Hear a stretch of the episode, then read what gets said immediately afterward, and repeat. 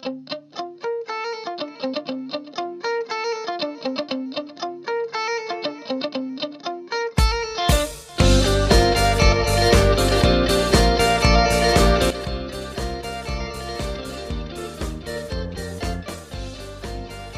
家好，欢迎大家收听荔枝 FM 二五零幺六九，考研那些事儿，我是今天的主播晴子。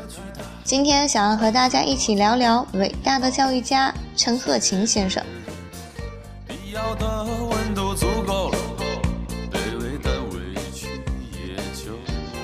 陈鹤琴，中国著名儿童教育家、儿童心理学家，中国现代幼儿教育的奠基人。说到陈鹤琴，就不得不谈起他的活教育理论。陈鹤琴指出，活教育的目的是做人，做中国人，做现代中国人。他从做人开始，把教育目的划分为依次递进的三个层次。做人是活教育最为一般意义的目的。如何建立起完美的人际关系，借以参与生活，控制自然。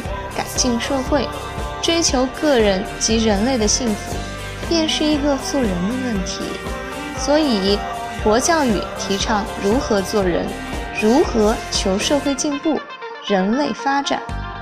第二个层次，做中国人，就是要培养每一个国民，使其热爱祖国、热爱人民、保卫祖国、建设祖国的爱国主义品质。这体现了教育目的民族性。陈鹤琴最后把教育目的归结到做现代中国人上。他认为这样的人应具备以下五个方面的条件：第一，要有健全的身体；第二，要有建设的能力；第三，要有创造的能力；第四，要能够合作；第五，要有服务精神。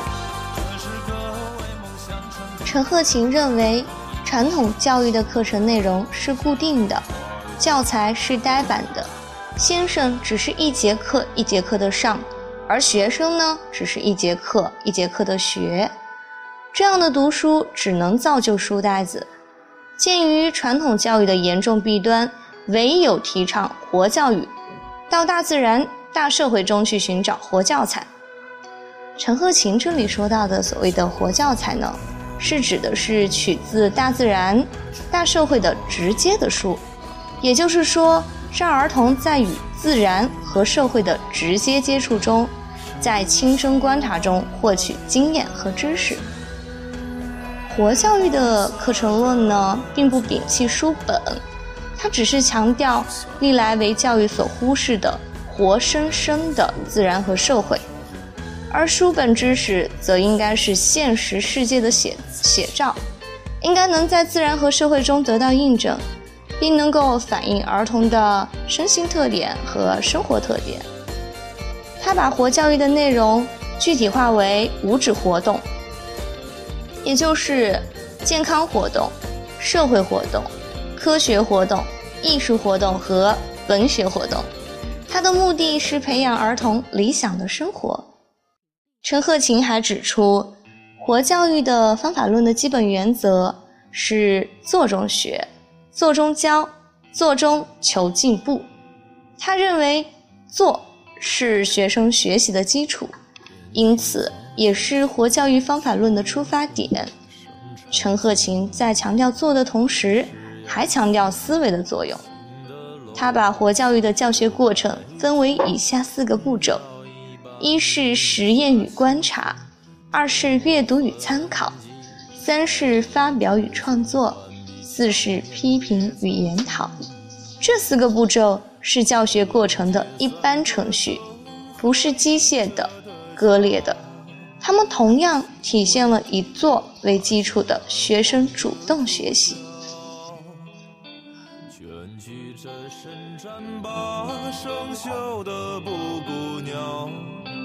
喉咙里的火种长夜慢慢烧。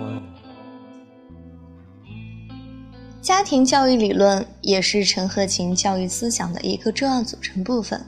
他说：“小孩子生来是无知无识的，不知什么是好，什么是坏。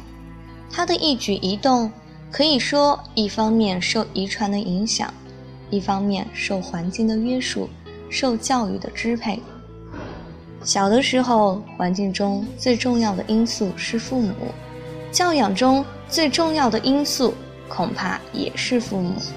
于是，先生指出，小孩子的知识之丰富、思想之发展与否、良好习惯之养成与否，家庭教育是应负完全的责任。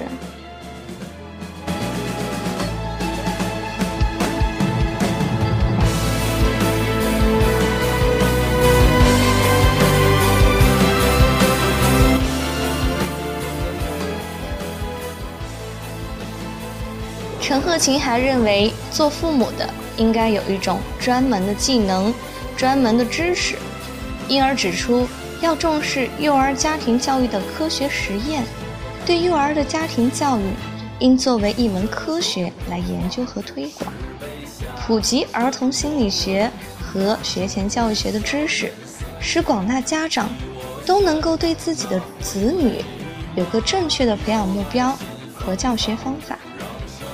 陈鹤琴先生批评了家庭教育中过分溺爱和专制式的严厉管教两种普遍存在的错误态度和做法。前者呢是对孩子无责任的爱，它有损于孩子的身心发展，因而他强调对子女要爱护，但绝不要溺爱。当看到有些父母带孩子做自己能做的。而且应该做的事情，他指出，家长的责任是帮助孩子生活、自立和做人，而不是带孩子吃苦。因此，提出活教育中的两个原则，也就是：凡是孩子自己能够做的，应当让他自己去做；凡是儿童自己能够想的，应当让他自己想。陈先生指责家庭教育中的专制式的严厉管教方法，认为这种管教方法的后果只能是摧残儿童的创造力，束缚儿童的思想。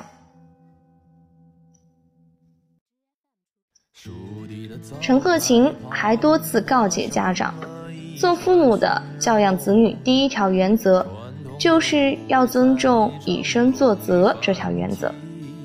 在婴幼儿期，父母是孩子心目中的理想人物，他们的一举一动都直接或间接影响小孩。即使进了幼稚园，父母、老师对于小孩子仍然具有很大的影响。有的时候呢，儿童在学校受到一些好的教育。却抵挡不住家庭环境的影响，因此，做父母的必须处处以身作则。陈鹤琴先生主张家庭教育要民主化，也就是父母要平等对待小孩儿，尊重小孩的人格。他特别强调，做父亲的应当同小孩做伴侣，认为这是家庭教育民主化的一个表现。他认为父子作伴游戏的好处很多，既可以沟通父子间的情感，增加家庭中的天伦之乐，又可以利用作伴的机会来教育孩子，还可以发现孩子不好的行为和思想，及时加以纠正。做父母的对于子女的教育应有一致的措施，这是陈鹤琴家庭教育理论的重要观点。家庭教育呢，它既是一个古老的课题，又是一门比较新的学问。总之呀，陈鹤琴先生为中国的教育事业做出了很大的贡献。今天这期节目说到陈鹤琴先生，那就说到这里啦。